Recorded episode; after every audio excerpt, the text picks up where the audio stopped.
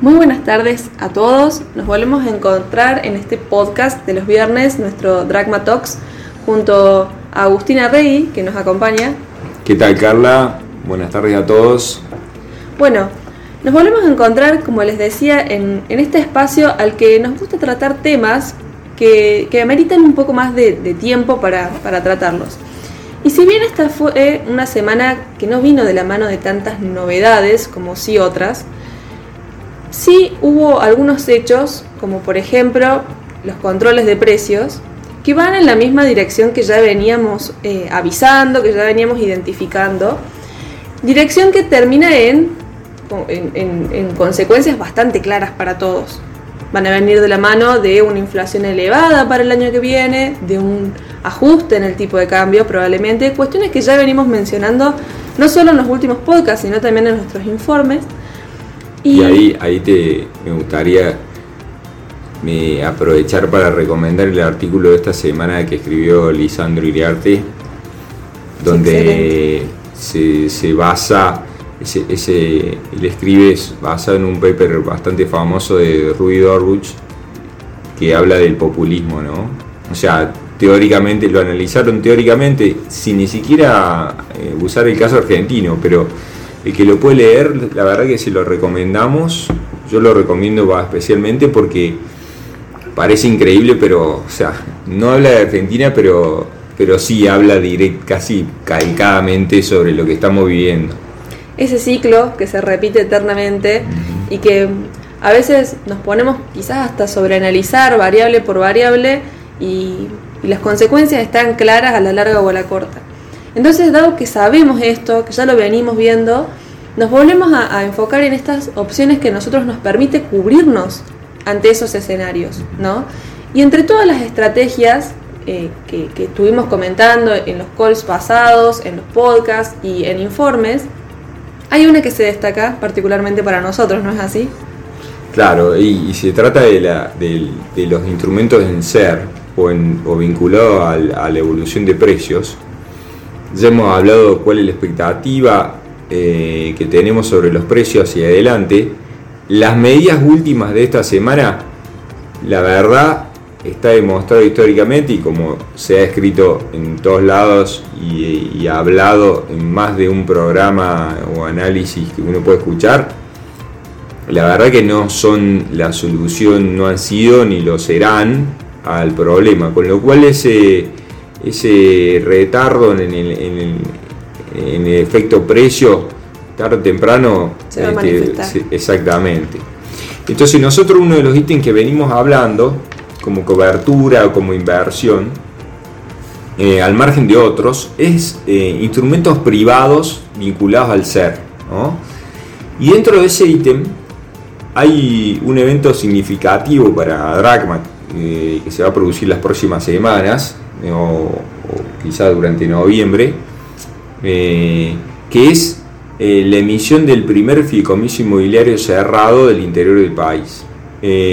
Para lo cual, para eso, para hablar de, ese instrumento, tenemos un invitado. Invitamos a nuestro querido Igna Baxay para que nos comente un poco del fondo, del producto y charlarlo de una forma tranquila, ¿no es cierto? Esto de, de, sacarnos las dudas que quizás vienen de la mano de nuestros clientes. Quizás podemos decirle que Agu sea el abogado del diablo y le haga esas preguntas incómodas que se hacen nuestros clientes y que permiten realmente validar este producto como una alternativa que nosotros la vemos como no solo muy interesante, sino también muy eficiente a la hora de no solo invertir en sector inmobiliario, sino que también lograr esta cobertura ante eh, los posibles escenarios eh, inflacionarios o de devaluación que podamos enfrentarnos en el largo plazo. Así que bienvenido, Igna, gracias por acompañarnos. Bueno, hola a todos, gracias Cari y por sumarme.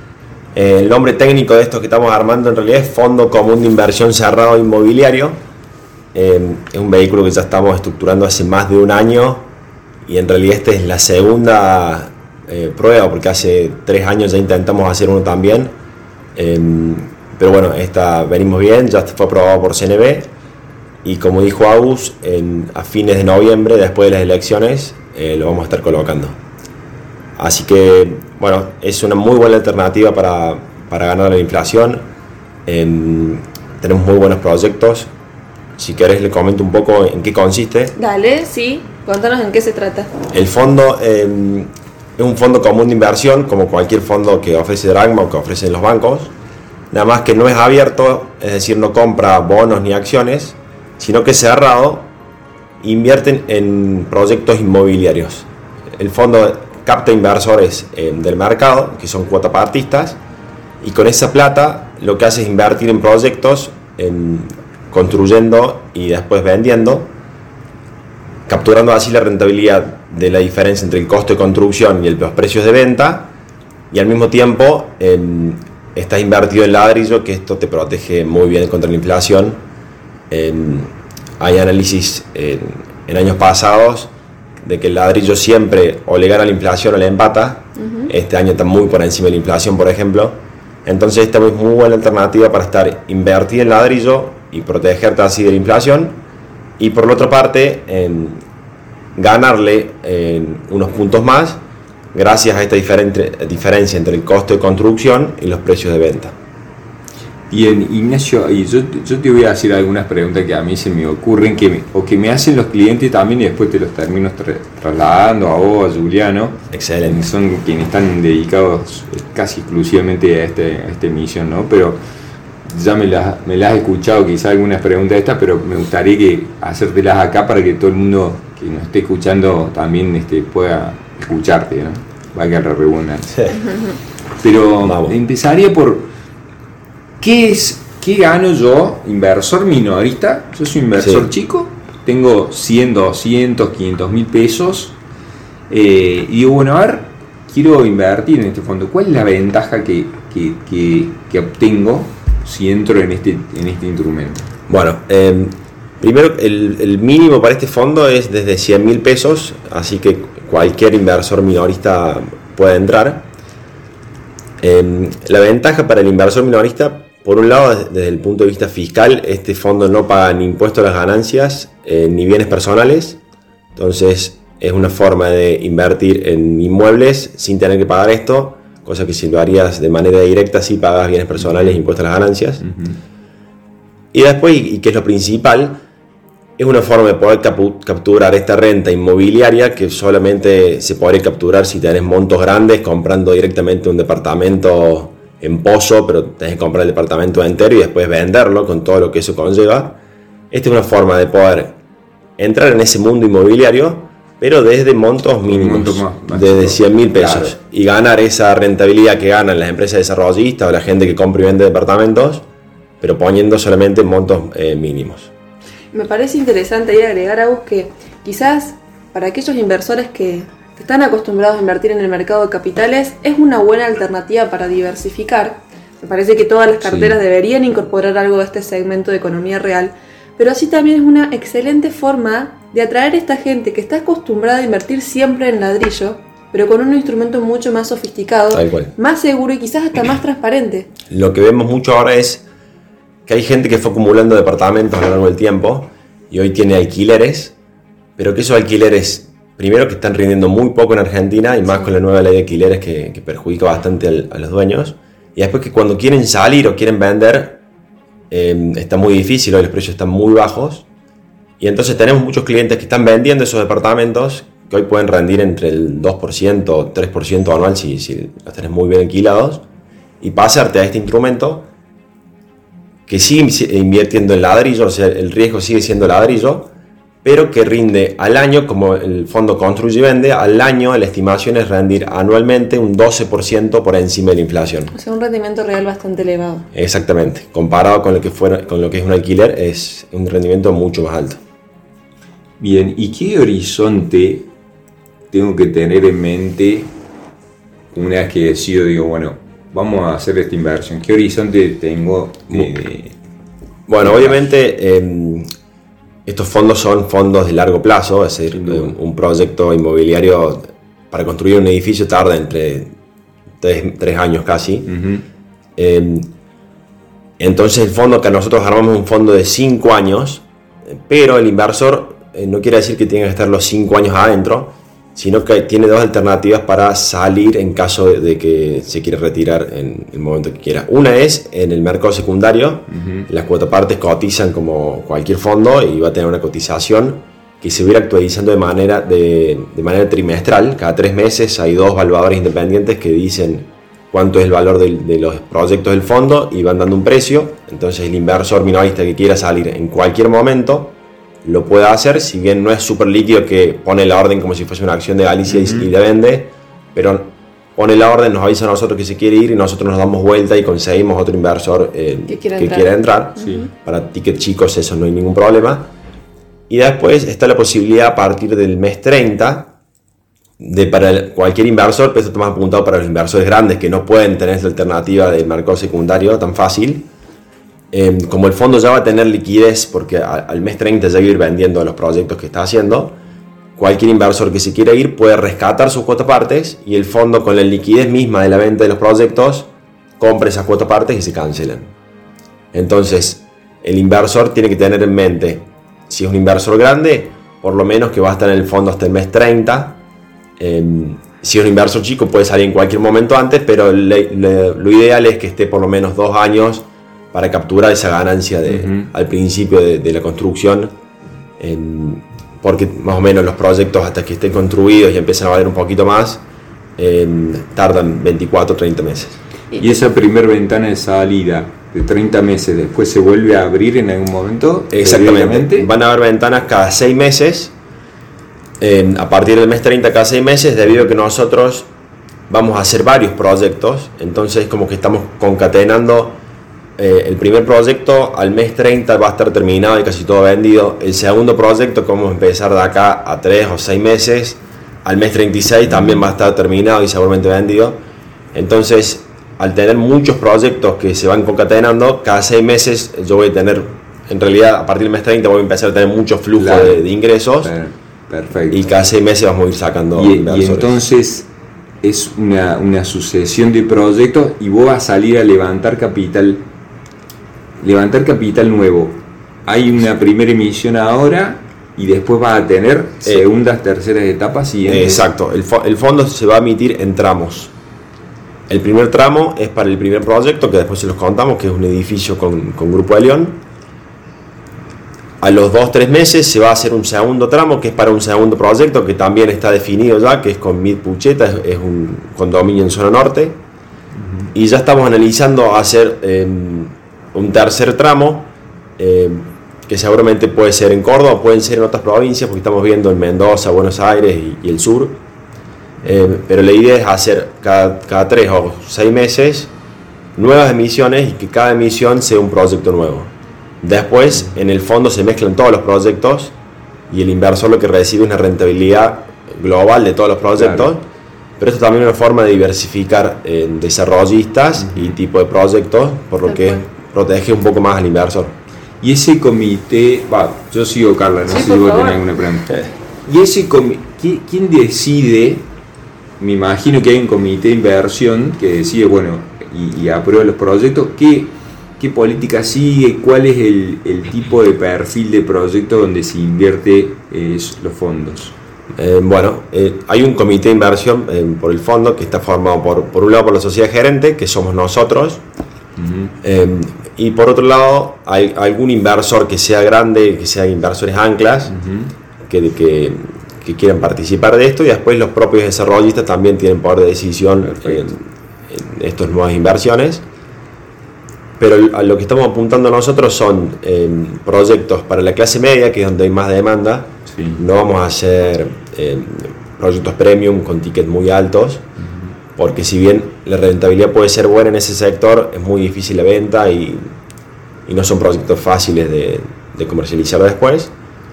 Y estamos buscando un poco diversos. sobre todo el interior, ¿no?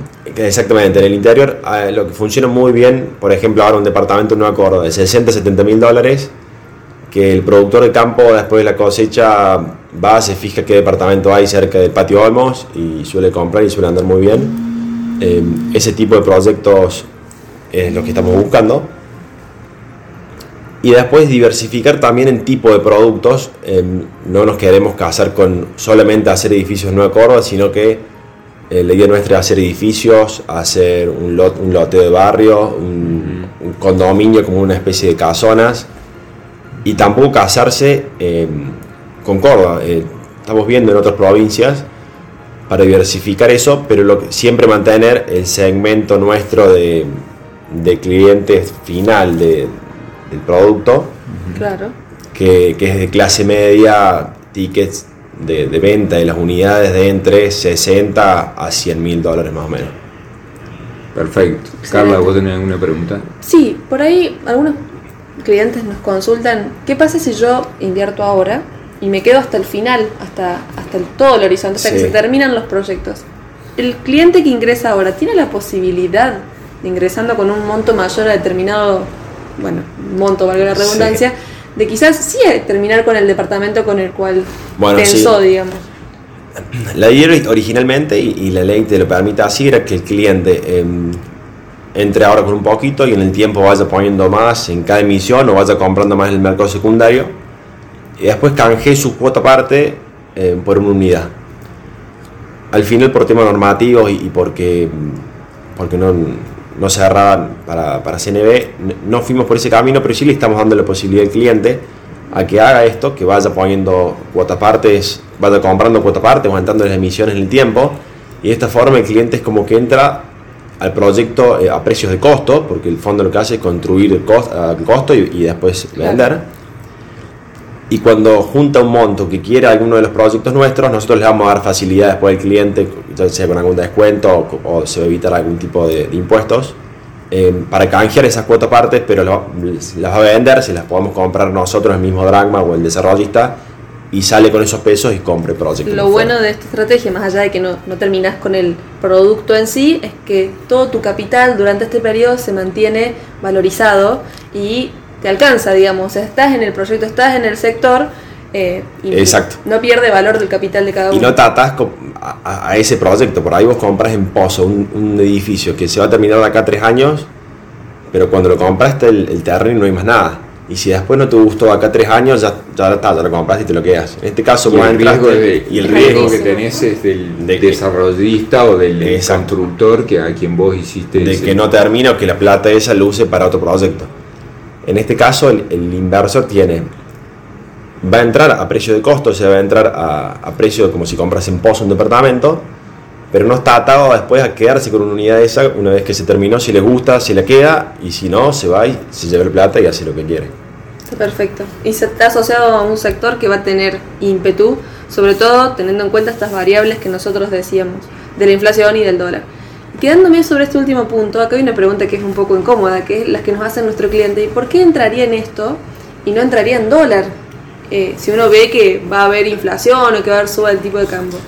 Bueno, em, obviamente que no, nadie sabe qué va a pasar si el dólar le va a ganar la inflación, o- pero hay periodos en donde, bueno, esto, esto lo saben ustedes mucho más mejor que yo, el dólar eh, se atrasa un poquito más, como fueron los periodos con gobiernos similares pasados, em, en donde la inflación supera mucho más eh, eh, al dólar, pero por otro lado el ladrillo a pesar de que va con inflación principalmente y, este, este fondo va, va a prometer o, busca inflación más 12 puntos, el ladrillo también eh, tiene un componente dólar ah, metido adentro. Si hay devaluaciones fuertes, se termina trasladando el precio del ladrillo, por lo que el fondo en- indirectamente también está muy relacionado al precio del dólar y te termina protegiendo también de grandes subas de, de tipo de cambio.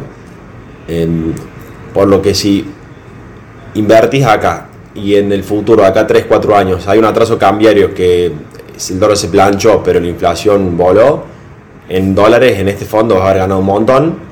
Si no es así y la devaluación fue muy alta, el Va a fondo este también te va a capturar un poco y te va a cubrir. Está bueno porque me parece que captura de nuevo dos cosas. Una, el argentino invierte en ladrillo. Y ahora esta es una buena forma de hacerlo eficiente a través de un, de un producto financiero, como te decía antes, transparente, sólido, seguro. Y por el otro lado, es muy cierto esto que decís de que hay periodos en los cuales la inflación le gana al dólar. Y lo fue hasta el año 2018. ¿No es así? Hugo? Si tomamos las últimas dos décadas, la inflación le ganó. Desde 2018 venimos ya acumulando tres años en los cuales, eh, bueno, el dólar hizo lo que hizo, se multiplicó por 8, ¿no? Eh, y hoy por hoy nos encontramos con que van bastante a la par. Pero hay O sea, una correlación. del dólar paralelo, ¿no? Del Sí, dólar MEP. cual. O sea, el dólar MEP le ha ganado la inflación los últimos tres años, pero ya en este año, cosa que no es tan así un poco raro que durante tres años Tres el dólar años le gane la inflación. Ya es una anomalía histórica si queremos. Pero ya este año eh, la infla le está ganando al dólar paralelo. Nosotros esperamos una devaluación, pero más por el lado del tipo de cambio oficial. Para no- reducir brecha. Exactamente. Si bien puede haber, como lo hemos hablado en el podcast anterior, un, un fogonazo donde esa, ese brecha tenga alguna, eh, digamos, un, un- un- un espasmo por arriba del 100%, pero no debería durar mucho, porque eso no dura mucho nunca.